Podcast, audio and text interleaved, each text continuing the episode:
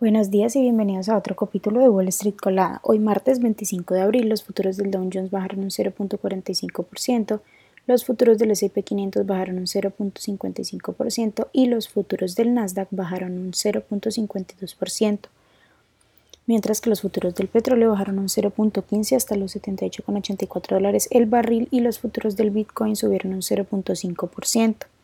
En el calendario económico de hoy a las 10 a.m. será presentado el índice de confianza del, consumidor y también a las 10 a.m. será publicado el número de nuevas eh, viviendas existentes. En las noticias de hoy, los resultados de Microsoft que cotiza con el ticker MSFT y Alphabet que cotiza con el ticker GOOGL serán publicados al cierre del mercado, mientras que mañana lo seguirán desde el sector tecnológico Amazon que cotiza con el ticker AMZN y Meta que cotiza con el ticker META. En otras noticias, General Motors, que cotiza con el ticker GM, elevó sus previsiones de beneficios para el resto del año después de que sus resultados del primer trimestre superaron las expectativas. La compañía además dijo en el reporte que estaba sintiendo los impactos de sus esfuerzos de reducción de costos mucho más rápido de lo que, está, de lo que se había previsto. La compañía presentó un EPS de 2.21 dólares sobre ingresos de 39.9 mil millones de dólares versus los 38.96 mil millones esperados. Las acciones subieron un 2% en el pre-market. Pepsi, que cotiza con el ticker PEP, e superó las expectativas y también elevó las previsiones para el resto del año. La compañía dijo que las ventas aumentaron un 10% durante el primer trimestre. También reportó un EPS de 1.50 sobre ingresos de 17.85 mil millones de dólares versus los 17.22 mil millones esperados.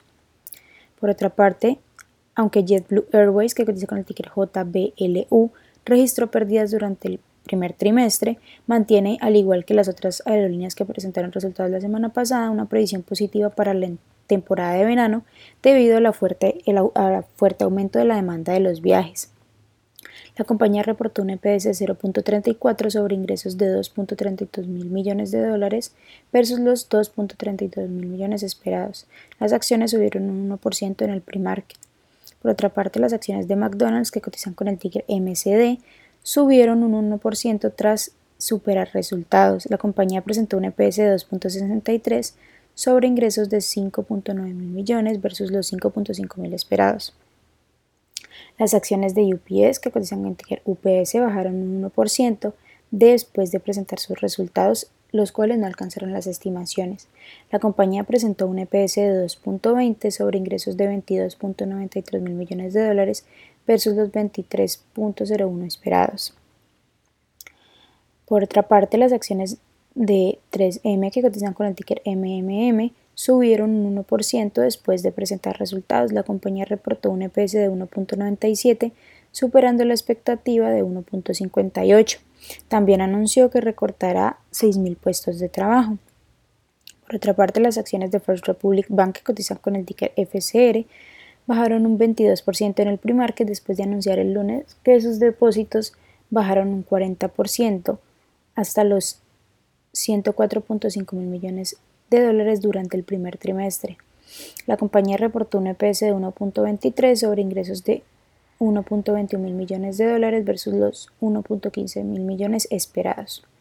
Por otra parte, en otras noticias económicas, bueno, el presidente Joe Biden ha lanzado hoy oficialmente su campaña de reelección.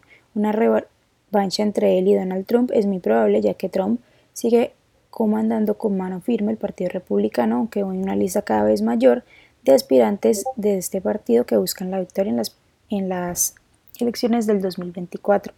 Las acciones que tenemos hoy con proyección bullish son Virios Therapeutics, que cotiza con el ticker VIRI y ha subido más de un 79%. También Morphine Holdings, que cotiza con el ticker MORF y ha subido más de un 34%. Y Spectrum Pharma, que cotiza con el ticker SPPI y ha subido más de un 33%. Mientras que las acciones que tenemos con proyección bearish son Traco Pharma, que cotiza con el ticker TCON y ha bajado más de un 48%. También Viant Bio, que cotiza con el ticker VYNT y ha bajado más de un 40%. Y Appreciate Holdings, que cotiza con el ticker SFR y ha bajado más de un 26%. Estas son las noticias que tenemos para hoy. Les recuerdo que pueden encontrarnos en todas nuestras redes sociales como arroba Spanglish Trades y también visitar nuestra página web www.spanglishtrades.com para que no se pierdan ninguna noticia ni actualización del mundo de la bolsa de valores, por supuesto como siempre en español. Gracias por escucharnos y los esperamos mañana nuevo en otro capítulo de Wall Street Colada.